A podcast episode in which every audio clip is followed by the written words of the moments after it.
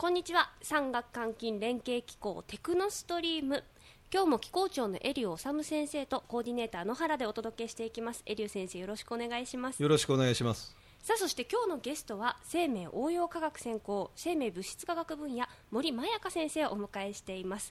初の女性研究者です。ようこそよろしくお願いしまよろしくお願いします。いや女性ついに登場ですねそうですね。もう待ちに待った。待ちに待ってました。もう夢のような世界ですね。夢のような世界でもうねあのすごくもうすごく素敵なあでもあの多分ホームページに写真も載るので、ね、ウェブページにそちらも、はい、よろしくお願いします、はい、聞いてる方もぜひ見ていただきすごくあの素敵な方です。で、えー、森先生なんですけれどもフッ素の、はいえー、化合物の合成法であったりですとか、はい、を中心に研究をしている研究者の先生という認識でおるんですけれども、はい、はい、その通りでございます。でもなんかちょっとフッ素といってもですね、はい、身近なようで身近じゃないようで、はい、はい、あの今って私たちの生活の周りでいうとどういうものに使われているものが例えばフッ素か、はい、えっ、ー、とまあ例えば一般の人にこうフッ素ってどういうものに使われているかということを聞きますと、まず必ず最初にフライパンのまあテフロン加工、テフロンコーティングっていうのがまあ挙げられます。あとはですねあの歯磨き粉の中にも入っておりますしあとはガラスのエッチング剤なんかにもあの使われていたりします。あとは好きな人ですとあの鉱石のホタル石というものにもあのフッ素が含まれております。結構あの身近なあものに使われているあ元素ではあります。お茶碗の釉薬なんかにも使うんだよ。へえ、うん。なんかフライパンがフッ素加工されてると、まあ、物がひっつきにくかったりしてすごく便利だなと思ったり、はい、それが歯磨き粉に使われてるっていうのは、はい、どういうフッ素の働きまあ、そうです。ね、えっと、カルシウム塩と、まあ、フッ素っていうのはすごくあの親和性が高いですので、まあ、そういったあのフッ素が入っているものを歯に、まあ、少しつけることで、えー、えー、歯の表面があの強くなります。あ、そういう、はい、じゃ歯をコーティングしてるみたいなイメージになるんですか、ね、そうですね。イメージとしてはそうです。カルシウムと結合フッ素のまあ試薬ですよね。結合させて少し歯を増強しているような。他のものがくっつきにくくなれば虫に虫歯になりにくくなるでしょ？そうですね、うん、より安定なものを作ってしまえば。えー、はい、えー、そうした働きを、まあ、お手伝いするのが、はい、まあ、フッ素の役割の一つでもあると。はいいうところですけれどそのフッ素について、はい、森先生は具体的にどういうふうな切り口からアプローチして研究を今されているのか、されてこられたのかからですかね。うん、そうですね。まあえっと、私あのこの柴田研究室に配属されてからずっと、まあ、同じ研究室で研究を続けているんですけれども、うん、えー、まずはですねあのフッ素っていうのは単体の F2 っていうものはものすごくあの危険で取り扱いをすることがまあできないんですよ、その辺にまあフッ素ガスをバーッとばらまきますと、まあ、火炎放射器になるような、それぐらいあの反応性の高いものですので、まずはまあそのフッ素をですねいかにこう私たちがラボスケールで安全に使えるかということを考えて、えー、取り扱いやすい試薬というものの開発を行っております。取り扱いやすい試薬の開発、はい、はい、まあ、試薬って言います。そのフッ素を例えばフッ素を有機化合物にあ導入する際に、まあ、あの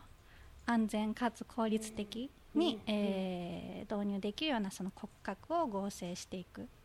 ということと、まあ、実際にそのフッ素化合物で導入して、えー、その導入したガンフス化合物がどういった性質を持つかということをいろいろな実験を通して、えー、調べていっております。あのフッ素化合物、フッ素有機化合物っていうものがとりわけ使われるようになったのって、1970年以降くらい、まあ、はい、それぐらいです。その当時って、まあ、当時からこう危険な危険性を伴う存在でもあったと思うんですけれど、はい、どのぐらいこう今だと使いやすいというか、はい、使う際の、えー、うん、安全性っていうものがある程度確保されながら研究ができるようになってきたん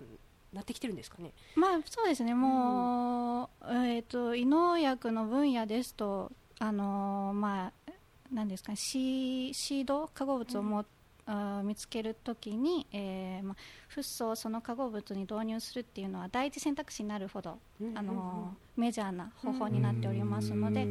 はい、ラボスケールでも、まあ、工業スケールでもあの比較的取り扱いやすい試薬っていうのはたくさん今も開発されております。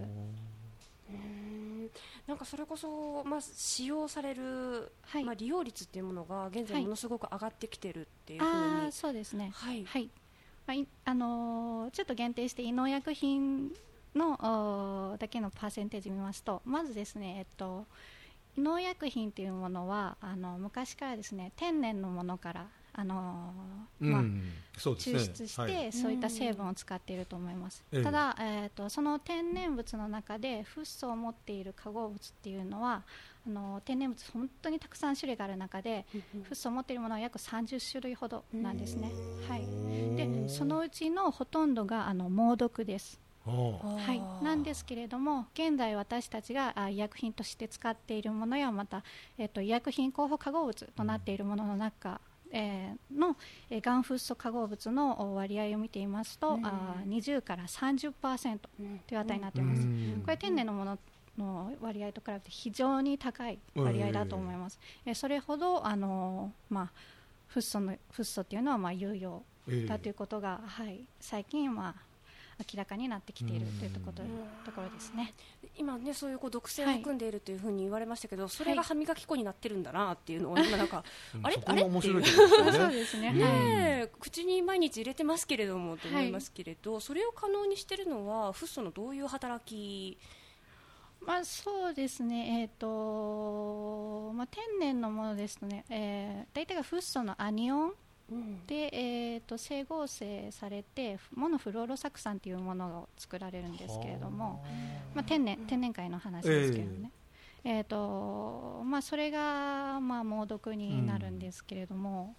うん、まあえーと、我々が使っているのはそういった方法ではなくてまた別のあの大部分のフッ素源というのは、ホタル石から捉えてくるんですけれども、ホタル石を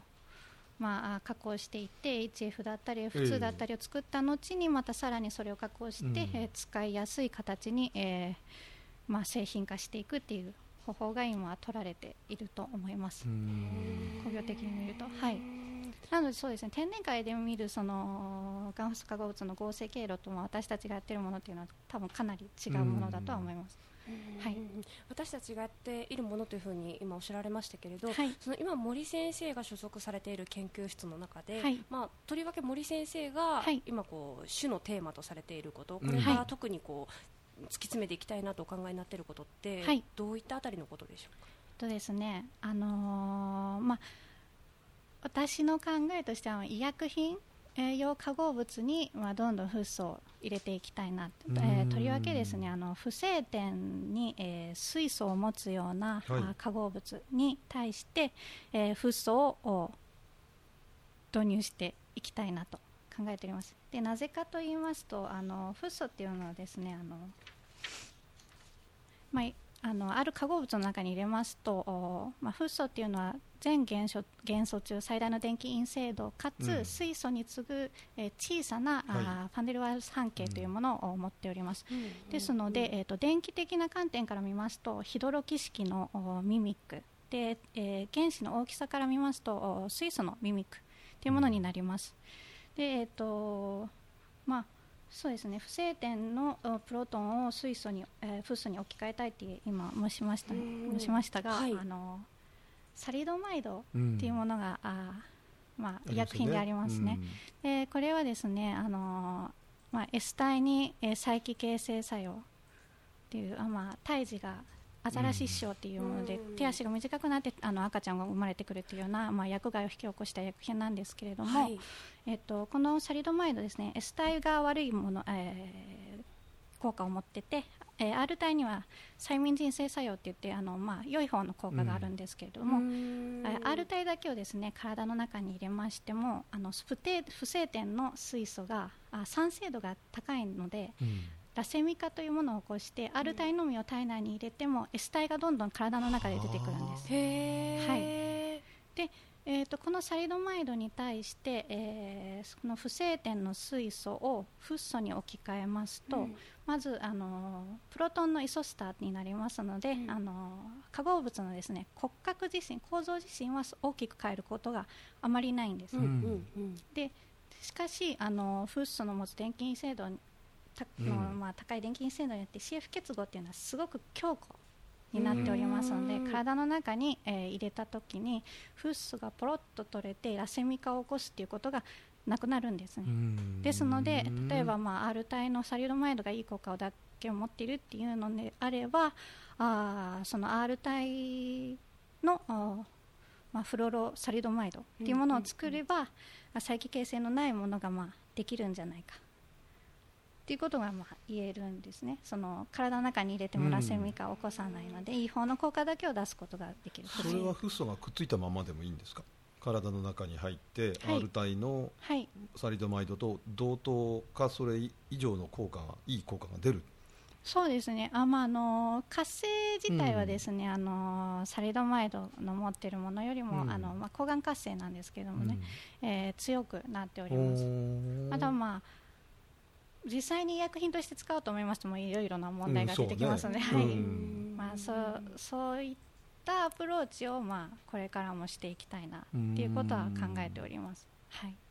医療分野以外に何かこういったところに可能性があるんじゃないかとかはい。ないですか？学生時代から今までずっと今お話しされたものでやってこられたわけじゃないですか、そうですね、これから私森はこういう分野よっていうような何か 私そうですね。そういったことももう最近はいろいろ考えるんですけれども、あのやっぱり私はフッ素科学っていうものが好きでして、うん、でやっぱり医薬品に入れた時のこの効果っていうのがですね、まあ、親化合物と比べてガラッと変わってくるというところがすごくあの魅力的でして、まあ、今のそのお世話になっている先生と分野がですね、まあ、あまり変わってはきていないと思うんですけれども私も私の中で、えー、それを主軸にしてやっていきたいなっていうのがあります。はい。えー、先生いかがですか？その創薬っていう医療面以外での今のこう研究の汎用性だとかっていうところで、はいうん、なんかこういう分野にももしかしたらいけるんじゃないかなとか。さまざまこれから周波数が上がってきたりね、エレクトリニクスっていったところで、はい、このセンサーって何やってるかっていうと外との電磁界との相互作用なんですよ。まあ、さっきおっしゃっていただいたファンデアワルス半径っていうね、ちんぷんかんぷんな単語かもしれませんが、単語かもしれませんが、そういったものっていうのは電子が非常にこう原子核と強固に結びついているがゆえに非常に高い周波数とは反応できるんですよ。そうすると今ガリウムナイトライドなんかで作ろうとしている周波数の高い世界を半導体で受けるのではなくてさまざまな有機物がセンサーとなって出てくるとかね。そうすると外部から電磁波を体に照射したときにそこにもし作られた創薬があるとするとそこに電磁波刺激で狙ったところの体内で働きを持ち出すとかそんなことできるんじゃないのかなと思って今ちょっと聞いてたんですけど、ね、うん、はい、面白いですね。ハンデワルス力って好きで。そうなんですね。そうそうはい。あの僕研磨加工とか加工をするんですよ。元素原子をどこまで接近させると。イオン結合が切れるあるいは共結合が切れるであるいはとか電波が発生する、はい、それを使ってものを変えていくっていうのが得意技なので、はい、そこにはあの分子間力とそのイオンの相互作用、はい、そのせめぎ合いで物を壊さないで切っていくっていうかそれはもう羽ワルス力をすごく大事にしてるんですね、でだからすごくあの言葉が分かる。分かる。ちょっと個人的には先ほどもうがっつりお聞きしたにもかかわらずもうちんぷんかんぷんでちょっとどこにこうどこから聞いていいものやらというふうに思っておりましたけど今のエリ先生のお話伺っていかがですか森先生あのすごく面白いアイディアだと思います。そうですね。あの確かになんて言いますかね、純粋に有機化学のくくりでまとめてるだけではまあ思いつかないような ところありますね。うん、はい。そうですね、はい、その実際の働きっていうところだけをもって考えてみると、うん、もう少しフッ素を中核として電子がどう広がっていて、その電子がどういう動きをするからこういう性質が出てくるんだっていうふうにそのもう出来上がった化合物がどういう結合結合があるから化合物できるわけじゃないですか、その結合そのものがどういう働きっていうところで一段下げて考えていくとものすごく広がると思いますよ。そうですね、うん、はい。すごい面白い、うん、ありがとうございます、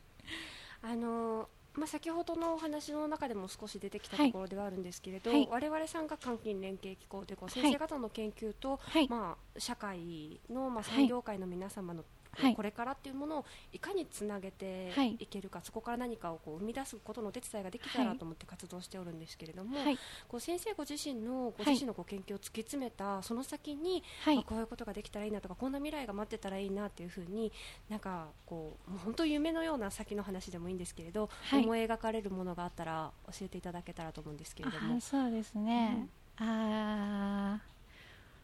まあやっぱ一番の夢といったらまあ自分の開発した、まあ、その方法であの薬が作られることですね。例えばその化合物自身が薬になってもいいですし、えーとそのまあ、フッ素をどういうふうに導入するかっていう方法の研究もしておりますので、えー、その方法が使われて、えー、まあ、皆によく使われる、まあ、よく使われなくてもいいんですけどやっぱりその人の最終的にですねその人に対してあの、まあ、効果が出るようなものを、はい、作っていけたらなと思っております。薬ってすごいよね。人の命救いますからね。そうですよね、うん、こんな薬があったらって待ち望んでるような方も、うん、おっしゃる通り。いらっしゃるでしょうしね、うん、